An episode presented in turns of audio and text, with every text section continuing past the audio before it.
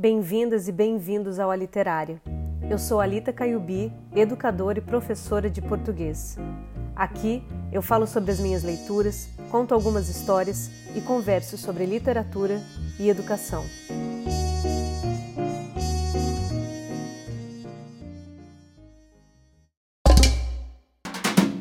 E hoje é dia do quadro Sutilezas da Educação. E para isso eu tenho aqui comigo sempre a minha amiga e parceira de trabalho, a Kesley Menezes. Oi, gente. Então bora lá, Kesley? Bora lá. Então vamos começar nosso primeiro episódio aqui do Sutilezas na Educação. Eu vou me apresentar rapidinho e depois vou pedir para a Kesley se apresentar. Eu e a Kesley, a gente trabalha juntas no mesmo colégio, que se chama Colégio Pedro II, no Rio de Janeiro. Eu sou professora de português, trabalho lá desde 2015. E, enfim, eu chamei a Kesley para a gente conversar sobre algumas das nossas experiências aqui no Rio de Janeiro, no Pedro II. Eu vou pedir para você se apresentar primeiro, Kerlinha. Tá. É, eu sou Kesley, trabalho no Pedro II desde 2014 e no Pedro II eu sou pedagoga, meu cargo é de pedagoga e trabalho no setor de orientação educacional e pedagógica, SOEP. Acho que seria bom você falar mais ou menos o que, que você faz, porque talvez as pessoas não entendam. Sim. Então, no SOEP a gente trabalha é, com os estudantes e as famílias, basicamente. A gente é, acompanha esses estudantes em qualquer dificuldade que ele que pode influenciar é, interferir na, no acompanhamento escolar, né? Então a gente conversa com os responsáveis, a gente conversa com os professores, a gente orienta, é, organização de estudos, enfim. Tá, e aí hoje a gente vai conversar um pouco. É, tudo que a gente for falar é sempre baseado na nossa experiência, a Kesley enquanto pedagoga e eu enquanto professora. É bom dizer que eu e a Kesley fazemos parte de um grupo de pesquisa que se chama Núcleo de Utopias o núcleo de utopias lá no Pedro II, ele procura questionar, refletir sobre o sistema pedagógico do Pedro II, especificamente, que é um sistema ainda tradicional. E a ideia desse núcleo do qual a gente participa é, é realmente fazer reflexões, conversas, construir e estudar um pouco sobre como a gente faria para ter um sistema pedagógico diferente. Então a nossa conversa sempre vai estar um pouco permeada com isso, eu acho bom dizer, né? É, não, e eu acho interessante dizer também que o núcleo de utopias existe desde 2017, né? Então isso. a gente já vem fazendo essas discussões, né, conversando é, em várias, vários formatos, né, que a gente já teve de núcleo de utopias, a gente vem conversando sobre essas coisas desde 2017, então já, já tem um tempinho. É, é um assunto que a gente gosta de falar, inclusive, a gente adora falar sobre educação. A Kathleen está fazendo mestrado sobre isso, eu quero continuar estudando sobre isso, então é, eu acho que é importante a gente dizer que a gente já bate esse papo já há algum tempo, não é de agora. É, é importante dizer de onde a gente fala também, né? É. E aí a nossa ideia, então, é, era fazer assim, é, um bate-papo por temas, né? E o tema que a gente escolheu para começar, a gente nomeou de Paulo Freire, dois pontos, na cartilha ou na partilha. Inclusive, a gente tirou essa frase do Manifesto do Núcleo de Utopias, né, que a gente fala sobre isso, cartilha e partilha. É, porque a gente tem um pouco essa. A gente faz um pouco essa reflexão do que, que realmente. de quanto o Paulo Freire está dentro da instituição Pedro II e até de outras escolas, né? Porque a Kesley tem experiência em outras escolas e eu também. É, então a gente fez aqui algumas perguntas para a gente conversar sobre. Quer falar alguma coisa para começar? Não, acho que é isso. Assim, a gente a gente vê o Paulo Freire sempre muito presente nos discursos, né? Nos discursos do, de quem está na educação. Mas é interessante começar a olhar e, e ver o que, que é realmente que está sendo. É, se, se o Paulo Freire está sendo vivenciado também na prática, né? E não só no discurso. É, essa é a nossa ideia. Então eu fiz algumas perguntas, a gente vai tentando responder as perguntas que a gente mesmo fez e continuar a discussão. A minha primeira pergunta, eu vou falar para Kesley responder primeiro. Para eu responder? É. Ai, socorro. Que daí eu quero ver se a gente está alinhado, porque como a gente não respondeu as perguntas, a gente vê se está alinhado, é bom. É verdade. É, a minha primeira pergunta é: o que, que você entende pelas estratégias pedagógicas freirianas? Quando a gente fala, né? Será que tem Paulo Freire na escola? O que, que você pensa assim, tipo, ah, aqui está sendo aplicado aquilo que o, que o. As pessoas adoram falar método Paulo Freire, né? Não sei se essa é a melhor palavra, mas os ensinamentos do Paulo Freire estão sendo aplicados? E o que seriam esses ensinamentos? O que, que você entende por esses ensinamentos? Eu acho assim que tem duas, duas coisas. Quando eu penso nisso, eu penso em duas coisas assim imediatamente. A primeira é a questão da autoridade. É, porque, em geral, assim, aqui, como eu falei antes, os, a gente é, que está na educação, a gente é muito difícil encontrar alguém que rejeite Paulo Freire na educação. Né? Na educação, quem trabalha na educação é, tem o Paulo Freire no discurso muito presente. É, o, Paulo, o, Paulo, Freire, quando fala de autoridade, ele faz uma, uma oposição ao autoritarismo. Né? Que a autoridade do professor não, não, deve, não precisa ser autoritarismo.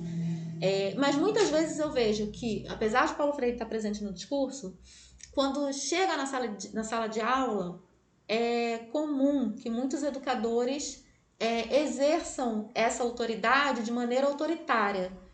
É, então é o professor que decide, é o professor que faz, é o professor que, que tem que ter controle da situação, é o professor que diz quando pode e quando não pode, o que vai ser em geral, né? De um, falando assim, generalizando de alguma maneira. Mas é... eu queria entender o que, que você, tipo, se perguntarem para você, o que é o método Paulo Freire? Porque as pessoas gostam de usar esse jargão, né? Eu odeio o método Paulo Freire, eu amo o método Paulo Freire, eu uso o método Paulo Freire. O que é para você isso? Então, é, era o que eu ia falar no segundo ponto. Eu acho que para mim o, o, que, o método Paulo Freire ele, precisa, ele deve, deve ser vivenciado, deve ser colocado em prática é, na construção com o aluno. Eu entendo assim que o método Paulo Freire é um método que busca te, é, começar pelo aluno. E dificilmente a gente vê na escola as, as atividades pedagógicas começando pelo aluno. Uhum. Né? O professor sempre inicia, sempre começa com alguma coisa e sempre começa entregando, né? Entregando, produzindo, é, preparando, sempre preparando para, não é. preparando com, aquela com, coisa que a gente história. fala. Então, assim, é, eu acho que o, o fundamental, assim, o, o primordial da, da, do método Paulo Freire é fazer com o aluno, é fazer a partir da, do, da vivência de quem é esse aluno. Você primeiro precisa saber quem é o aluno uhum. e o que, que ele, aquele aluno traz de vivência, de experiência e o que, que aquele aluno também está vivendo agora, o que, que aquele aluno vai, o que, que ele quer, qual, quais são né, os, o, o, o que para ele é interessante, o que para ele tá, tá fazendo sentido, fazendo né? sentido, né? Porque aí é isso assim, muitas vezes a escola não, não só trabalha para o aluno, né, prepara para o aluno e não com, mas também ignora, né, o que que esse aluno está dizendo, assim, o que que está fazendo sentido para ele. Então eu vejo muitos educadores chegando para falar para os alunos e, e não, não, parece que a comunicação ali fica não rola, né? É. Porque o aluno não está na nessa expectativa do professor e o professor nem sempre também está atento ao enfim, ou, ou querendo buscar fazer como, né? É. Eu acho que junto disso que você falou, que você falou que tem autoridade e autoritarismo, que é uma questão, e a segunda coisa seria essa construção junto com o estudante. Eu, eu, eu concordo, eu acho que é isso também, eu entendo isso, mas eu acho que eu traria ainda uma percepção de que o educar é um ato político. Sim. Eu acho que isso está muito no Paulo Freire, né? Tipo, que ele tá sempre. É, não dá para você ser isento dentro desse seu processo que você tá fazendo ali com o estudante, que inclusive não é só uma pessoa que aprende, é você, professor e educador, né? E o estudante. Os dois estão aprendendo, mas aquilo é um processo político. Não tem como isso não ser.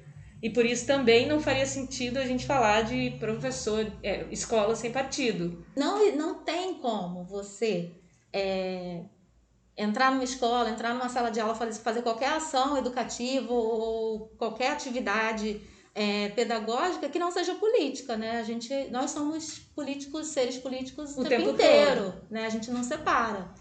É, e eu acho que na escola é, também tem muito isso, né? De ah, não, aqui determinadas matérias não se relacionam com política.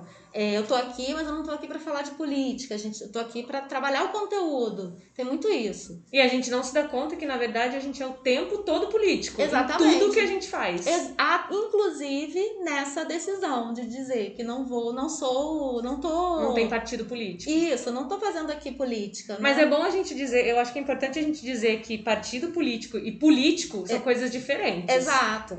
Porque não quer dizer que tem um partido político no Pedro II, não é isso. Não, claro que Mas não. existe uma visão ideológica, é. existe uma política no educar. Exato. É, a gente até pode ter a nossa posição política em relação às eleições e aos partidos e, e autoridades políticas. Mas quando a gente fala de educação como um ato político, a gente, eu acho que está tá indo numa, numa, em algo que é muito mais profundo, que tem a ver com a formação mesmo né, desses desses, desses, dessas crianças e jovens que estão na escola e que quando a gente vai, entra numa sala de aula, todas as opções que a gente faz, é, não só na sala de aula, mas assim, a gente entra na escola e todas as, as opções que a gente faz de como a gente vai trabalhar, de como a gente vai começar, né, de, de tudo, é, e tudo isso são opções políticas. Isso. Então, a gente não tem como fugir disso, não existe, não, não existe ser neutro. Inclusive, é. quando você decide que você não vai falar de política, achando que isso é que é ser uma educação como ato político, inclusive aí é também tá, político. Exatamente, é, você já está fazendo ser. uma opção. Não tem saída. É. é. Tá, eu queria falar um pouco sobre isso mesmo, sobre esse método Paulo Freire, porque eu acho engraçado também, né? Principalmente as pessoas que são contra o método Paulo Freire adoram falar isso. Eu sou contra o método Paulo Freire, mas eu não sei se elas têm a dimensão do que, que seria efetivamente esse método Paulo Freire. Tá, eu tenho uma segunda pergunta aqui, que já tem a ver com o que você estava falando, que várias vezes que você foi respondendo, é, você já foi dando exemplos aí, que era se o Paulo Freire é aplicado realmente na escola. E aí eu vou responder primeiro agora. E eu, o que eu ia falar é que eu não sei o quanto que a gente tem. Eu acho até que em alguns momentos o Paulo Freire é aplicado na escola. Mas o que eu acho de verdade é que talvez a gente não tenha atentado, nós professores, eu não sei você enquanto pedagogo, você vai poder falar. É, mas acho que a gente não atenta tanto para o fato do que de que o que a gente está fazendo está relacionado com o método Paulo Freire. Eu acho que por muitas vezes, antes de eu começar a me debruçar realmente sobre o Paulo Freire, eu tive atitudes políticas, inclusive, como a gente estava falando, que foram sim já de uma perspectiva freiriana, mas eu nem me dava conta disso, né? Então agora que eu tenho o que eu estou lendo, estou estudando, estou querendo saber mais e conhecer mais, o que também é uma, um problema, né? Porque eu já devia ter feito isso antes. Uhum. Fica aí a minha autocrítica. É, agora que eu estou lendo mais, que eu percebo assim, caramba, eu acho que eu fazia coisas sem, na verdade, ter uma dimensão do que eu estava fazendo, né? Uhum. E eu acho que isso acontece com frequência. Eu acho que a gente não tem o estudo suficiente do Paulo Freire, eu acho que isso inclusive está numa das perguntas, para saber o que, que é efetivamente aplicar o Paulo Freire enquanto método. Então, quando falam para gente, né, tem que tirar o Paulo Freire da escola, é como o José Pacheco fala, né? O Paulo Freire nem entrou na escola. Pois é. Porque eu acho que ele nem entrou na escola, realmente, assim. Eu acho que algum, em alguns momentos talvez isso apareça, mas de forma geral. E, e assim, é, como é que eu vou dizer? Pensando efetivamente nisso, fazendo isso de uma forma proposital. Vou colocar o Paulo Freire aqui propositalmente, eu acho que isso acontece menos ainda. Porque somos engolidos também por um sistema Sim. que não contribui. Sim. Né? E a gente já vai falar sobre sistema, acho que a gente pode falar mais pra frente, mas o sistema não deixa com que a gente, não dá a brecha pra gente nem fazer uma reflexão mais profunda sobre esse ato do educar. Então a gente fica meio perdido nisso. Você entra no Pedro II, você é bombardeado com um monte de coisa, um monte de sigla, um monte de conteúdo, um monte de dinâmicas. E aí o Paulo Freire ficou aonde? Ficou lá do lado de fora. É, não, entrou. Não deu tempo, não, não, teve, não conseguiu vaga. Não conseguiu, não preencheu o requisito. É. Não, eu acho, eu acho assim. É falando sobre isso, eu acho que talvez seja interessante dizer que assim, a gente está também num lugar, numa escola muito privilegiada é, em relação aos recursos, né? Ao corpo de servidores. A gente está realmente numa escola que tem, quando a gente vai comparar com a rede municipal, rede estadual, a gente sabe que a gente está numa outra é, situação, né? E o Colégio Pedro II tem uma estrutura muito grande e dá a possibilidade, inclusive, dos educadores é, se dedicarem exclusivamente, é, estudar, enfim. É, mas de fato, acho que, acho que a, eu acho que em geral é, tem, existe uma tendência a uma formação muito específica dentro das áreas né, de, de conhecimento. E acho que falta um pouco para muita gente essa voltar para, para, para, para esse estudo da educação, da, da, da, da de, do, do que está relacionado exatamente ao processo educativo, né? Não somente a literatura, uhum. ou a biologia, ou a matemática, mas a, a prática educativa, né? De é. uma, uma forma mais é, voltada para a escola e tudo mais. Eu acho que tem um grande, uma grande busca e realmente uma, é, tem muita gente com muita formação, né? Super é, vários títulos e tal. Especialidades, né? Mas muito específico, né? Dentro é. da sua área. E lá na sua área tem aquele ponto que foi aquele que você escolheu estudar. E ótimo, legal. Mas aí essa coisa da da prática educativa fica um pouco aquela coisa da licenciatura que fez na graduação, é. que nem sempre foi legal. É, o que eu é. falei naquele. Quando eu tava fazendo a live lá com a Aline, que eu tive. O meu mestrado foi em literatura brasileira, meu doutorado em literatura brasileira contemporânea. Eu fui me especializando, mas eu debruçar-me sobre o ato de educar veio depois. Não deveria ser assim. Sim. Porque aí eu fiquei usando como referência o que eu tinha, que eram os meus professores. Então eu fico repetindo aquilo que hoje eu vejo como completamente equivocado. Mas porque eu não tinha referência, eu não fiz reflexão sobre isso durante a minha vida acadêmica. É. Porque também tem uma outra questão que eu acho que é muita gente não sonha em ser professor. E aí quando eles entram lá como especialistas, né, com mestrado, doutorado, e aí eles se, vê, se dá conta, é, não era isso que eu queria, mas já tô aqui, é um emprego bom, é isso, não era o que eu sonhava, mas agora é o que eu tô fazendo, então agora eu preciso me, me dar um uhum. jeito e, e, vou fazer o que eu tenho que fazer. Alguns vão se debruçar sobre o que é o educar, outros não vão nem pensar nisso, vão só cumprir o, o que tem que fazer. E, e aí é talvez complique, não sei. E aí, falando um pouco sobre essa dificuldade de colocar o Paulo Freire na escola, né? É, você acha que a dificuldade de aplicar esses ensinamentos do Paulo Freire ela se dá pelo próprio sistema e aí a gente vai colocar aqui num sistema tradicional de ensino, não só do Pedro II, mas assim, entendendo que um sistema tradicional ele é seriado, né, com séries, ele tem as provas é, enquanto método de avaliação, ele tem horários fixos estabelecidos para as disciplinas. Hierarquias. Hierarquias. Não só entre os educadores, mas também entre... As próprias educa... disciplinas. Exato. Não só entre educadores e alunos, mas entre educa... é, as, disciplinas. as disciplinas. Quais valem mais ou menos. Isso. Quais disciplinas são mais importantes para sua vida e as que são menos importantes para sua vida. Então a gente está colocando nesse combo todo esse sistema tradicional de ensino, é isso aí que a gente falou agora. É, o que atrapalha, né? O que, que faz com que a, que a gente tenha dificuldade de colocar o Paulo Freire? É esse sistema tradicional ou as pessoas que estão dentro desse sistema, e aí entendendo pessoas mais como os educadores. E aí, quando eu falo educadores, não só professores, você também como pedagoga, o monitor da sala, né, o que a gente tem lá de coordenação de turno, enfim, todas as pessoas que estão envolvidas na escola, que trabalham na escola, são, no meu entendimento, educadores, no seu também. E o que, que atrapalha mais, né? Então, é esse sistema, que é um sistema engessado, ou as pessoas estão engessadas? Quem está mais engessado? Ou é uma coisa que se. É, como é que se fala assim? Que fica uma coisa em cima da outra, é. tipo um ciclo, sei lá. Tochines vende mais porque é mais fresquinho, mais, mais fresquinho, fresquinho porque, porque vende, vende mais, mais, né? Isso. Então, é... eu acho que é, que é isso, assim, eu acho que a gente tem essa, eu acho que tem essa coisa de os professores é, sem, os educadores, né, se voltarem sempre para para sua especialidade, para aquela coisa muito recortada da sua área É, e acho que faz uma diferença muito grande a falta de formação em educação.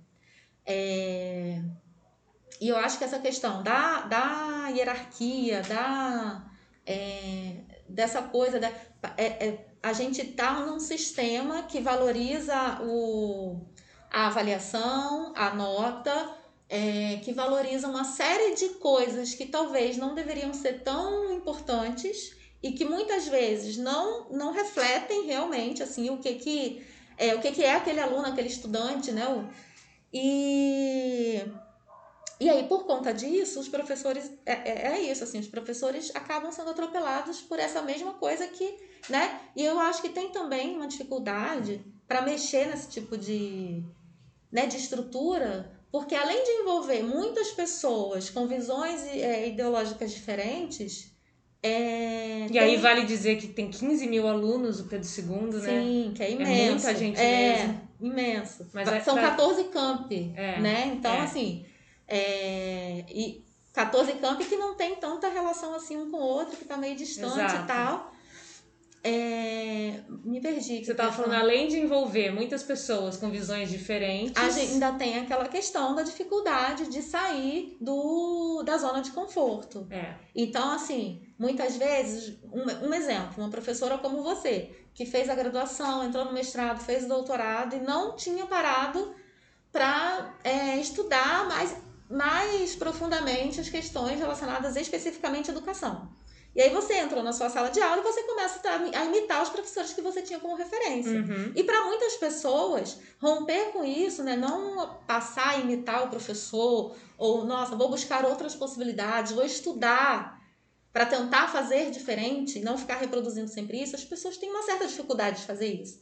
Porque quando você resolve fazer isso, você resolve, é, você é, entende que você precisa aprender, que aquilo ali que você sabe, como que você entende, entendeu a vida inteira como aula, talvez não seja tão é, eficiente. Eficiente. Não sei se eficiente é uma boa palavra, mas assim, é, não é exatamente aquilo que vai colocar o Paulo Freire na escola. Entendi. Mas assim, é, é aquela coisa da escola que não muda, né? Há é. anos a escola é a mesma Tudo coisa. muda, mas a escola não muda. É, a escola mudou até bastante, mas eu acho que não em função do sistema educativo, mas em função das mudanças sociais que, assim, hoje a gente vê na escola muitos debates e muitas questões importantes que são trazidas uhum.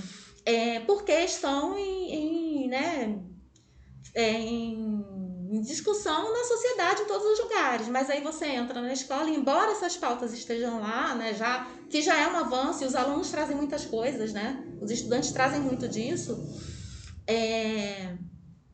Mas ainda assim tem uma dificuldade para romper com essa coisa de não, é preciso assumir aqui que isso que eu estou fazendo talvez não seja o melhor, talvez não seja o mais legal, e eu preciso assumir que eu preciso estudar e aprender. E aí isso tem a ver com o que você estava falando sobre autoridade e autoritarismo, porque a gente tá nasceu num, nasceu não, né? Cresceu, foi educada eu e você. Uhum. Num sistema em que o professor é autoridade, autoritário e é autoridade, né? Exato. E aí como quebrar isso, assim, de que de repente o professor não sabe fazer diferente e ele vai ter que se deslocar. Exato. E falar né? assim, isso eu não sei, eu vou ter que estudar. Vou ter aí, que pesquisar como faz diferente. É, e aí eu acho que isso é, é aquilo, assim. Tem a questão da, do, da, do, do que a pessoa acredita, né? Da ideologia, do, do, do, de como ela entende a educação, mas também tem a questão do sistema. A gente, como eu falei, a gente está num caso muito específico do Pedro II, que tem uma situação muito confortável, assim, de bem de privilegiada. Mas o, o professor que está de se dividindo em duas, três, sei lá quantas escolas, que sai de uma e vai correndo para outra, está num dia no lugar, no outro dia no, no, outro lugar. Assim, não sei se esse professor também teria condições, é. ainda ganhando menos, né? Toda aquela. Com certeza. Aquela questão de parar e falar assim, poxa, eu preciso estudar porque eu não, isso aqui eu não, né, eu preciso me aprofundar nessa, nessas questões porque eu sou professor, trabalho em sala de aula, então assim, é. acho que é difícil, né? Com certeza. É, é, muito complicado, assim, eu acho que é claro que tem essa questão, né, tem, tem uma, uma um movimento que precisa ser individual, mas eu acho que, assim, respondendo a sua pergunta, eu acho que o sistema, ele, tá, ele, ele pesa muito mais, né?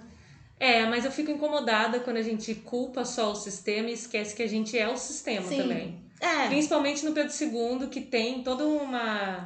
É uma autarquia, né? Então É. a gente se. Vamos dizer, vamos dizer assim, a gente se governa ali. A gente, Aham. a gente que cria as nossas dinâmicas. Claro, é um lugar muito grande e por isso muito difícil, né? Mas a gente tem lá os nossos órgãos, né? Os nossos fóruns específicos para poder criar e, e, e estabelecendo as nossas, as nossas regras do jogo.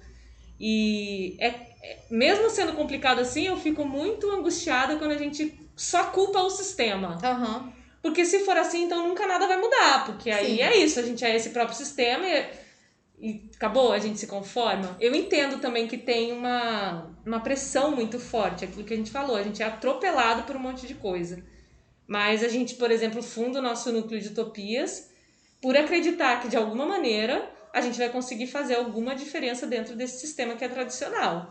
Eu acho que tem que ser esse movimento, não sei que outra forma seria, né? É, não, quando a gente fala especificamente do Pedro II, realmente, assim, né? Uma escola que tem, que você cria núcleo de pesquisa, que você que É. recebe, tem bolsa iniciação científica para os estudantes, Pra eles pesquisarem, né? Exato, você tem toda uma estrutura que é muito diferente de outras escolas, de escolas particulares, de escolas pequenas, né?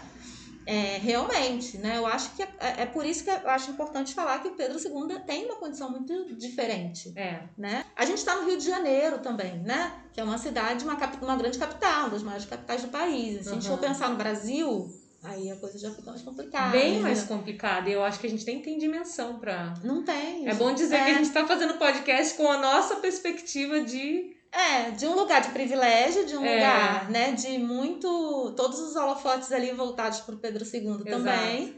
E a gente não tem, eu não tenho noção do que é estar em outras redes, em outras, outros lugares que não são o Rio de Janeiro, enfim. E aí eu fico pensando muito nisso, assim, porque às vezes a gente vê reportagens, enfim, você começa a estudar mais sobre outros sistemas de educação, você começa a descobrir outras escolas que vão se reinventando, se transformando.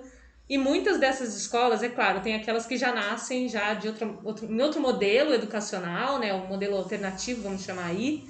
Mas tem muitas escolas que são escolas municipais, estaduais, que possivelmente têm menos infraestrutura, menos investimento, menos assim, menos privilégios do que nós, enquanto Pedro II, né? Aham, E elas conseguem fazer essa transformação. sim. E aí eu fico muito angustiada por isso. Porque, caramba, a gente tem muita coisa, assim. Não é, É. que o Pedro II é o, o paraíso que vai ter tudo perfeito, não é isso. Mas em comparação a outras, a gente tem muita coisa de estrutura, de Exato. profissionais, inclusive, né? É, podia estar fazendo muito mais Podia. do que faz agora, né? Em relação a discutir educação, né? E a pensar em novas propostas pedagógicas, em novas saídas, em novas estratégias. É. E eu acho que isso só acontece no Pedro II naqueles projetos. A gente tem inúmeros projetos incríveis no Pedro II, né? Muitos, muitos. E aí a gente funciona. O que, que é o, mais emocionante do Pedro II? São o que acontece pelas beiradas, pelas brechas do Pedro II. Não é o ensino regular em si, É, né? Que ele está sempre estruturado naquele molde, daquele jeito, engessado mesmo. é. E a gente tem núcleos e laboratórios em várias áreas fazendo muita coisa incrível. Incrível. Muito. incrível, e os adolescentes também ali criando e, e pesquisando e fazendo coisas muito incríveis. É. Ou seja, se organizar, todo mundo fica feliz, mas a É. gente não consegue. O problema é organizar. Que a galera muito conflito, É difícil viver em comunidades. muitos departamentos, muitas. Eu coloquei aqui uma outra pergunta que é mais desafiadora. Hum. Você acha que algum educador se levantaria para se contrapor aos ensinamentos do Paulo Freire? Tipo assim, não acredito nesse método, como algumas pessoas que conhecem pouco ou até que conhecem, é, elas falariam isso, assim, tipo, não, acho que esse método não funciona, não serve para nada. Que também é bom dizer que não é só o método Paulo Freire que a gente usa, né? Assim, se a É. gente estudar um pouco, é que agora eu, por exemplo, tô nesse momento Paulo Freire, mas Sim. não é óbvio que não é só isso, né? Claro. Mas assim, você acha que al- algum educador falaria isso? Olha, eu acho difícil ter um educador, ainda mais um educador que tem se alinha ali no, num- numa educação mais progressista e tal. Acho difícil que algum educador se levante para dizer Paulo Freire não serve para nada, não gosto, não acredito, não. Mas, como a gente está vivendo né, momento, esse momento histórico completamente bizarro, né? Em que as pessoas. Eu essa palavra, bizarro. Exato, né? Em que as pessoas, a gente vê médicos e cientistas e pessoas em geral negando a própria ciência, então a gente fica, né, numa. É. A gente fica assim, como assim, né? É. é. é complicado, a gente está vivendo um momento muito difícil. Então, possivelmente, a gente sabe que tem professores que, né, não talvez não concordem com os métodos, mas não sabem nem que é Paulo Freire, né? Talvez. Né? Essa questão da autoridade e autoritarismo, ele não vai falar o seu contra Paulo Freire, ele pode falar não, não faço isso na minha sala de aula, porque quem manda na minha sala de aula sou eu. É. Mas ele não vai falar que ele é contra Paulo Freire. É, eu, eu acho que isso é o que tem mais. É, né? O que tem mais é a pessoa que fala não, imagina, Paulo Freire, nosso patrono, o, o autor brasileiro mais traduzido, mais não sei o quê, não, não, e tá em todas as listas dos mais citados. Mas quando ele entra na sala de aula, o que ele faz é outra coisa. É. Não é exatamente. Então, assim, é uma distância, que, é o que o Paulo Freire fala, né? A distância entre o que se faz e o que se fala. É, a distância, a gente. E que assim, ninguém chegou nesse ponto, né? De não existir a distância, assim, de estar totalmente nem coerente. Nem o Paulo Freire, é bom Nem o Paulo diga. Freire. e nem nunca vamos conseguir, é. né? Porque é sempre um exercício. Mas eu acho que essa atenção de parar para pensar e falar, caraca, será que eu tô será que eu tô sendo coerente com o que eu quero, com o que eu proponho, com o que eu acredito, com o que eu tô lendo, tô estudando? Eu é. não sei se todo mundo faz essa reflexão. É. É isso aí. Acho que é isso. A gente tem um monte de outras coisas para falar, mas a gente não precisa falar tudo de uma vez, né? É, que vai ter muitos cansa... episódios. É, fica cansativo também, é. né? Já deu meia hora aí de conversa. Achei legal. Você achou legal, Kesley? Eu achei legal. Ai, que bom, gente. Então foi muito legal. Aí a gente vai tentar fazer isso mais vezes, não sei ainda como, mas vamos. Mas vamos. Tá bem rudimentar ainda, gravado com máscaras por causa da pandemia. Sim. Aqui na minha casa. Sim. Então ainda tem, tem que melhorar a técnica, mas a gente tá indo. É, aos pouquinhos a gente vai ajustando. Isso, que é um processo, né? É, vamos torcer aí, vai chegar logo essa segunda dose pra gente poder gravar sem máscara, voltar pra escola. Exato. Gravar Nossa. com o som dos alunos atrás. Podcasts Ai, maravilhosos. Nossa, vai muito ser bom. muito maneiro. Então tá bom. Obrigada, gente. Um beijo de luz. Beijo, gente. Até a próxima. Tchau.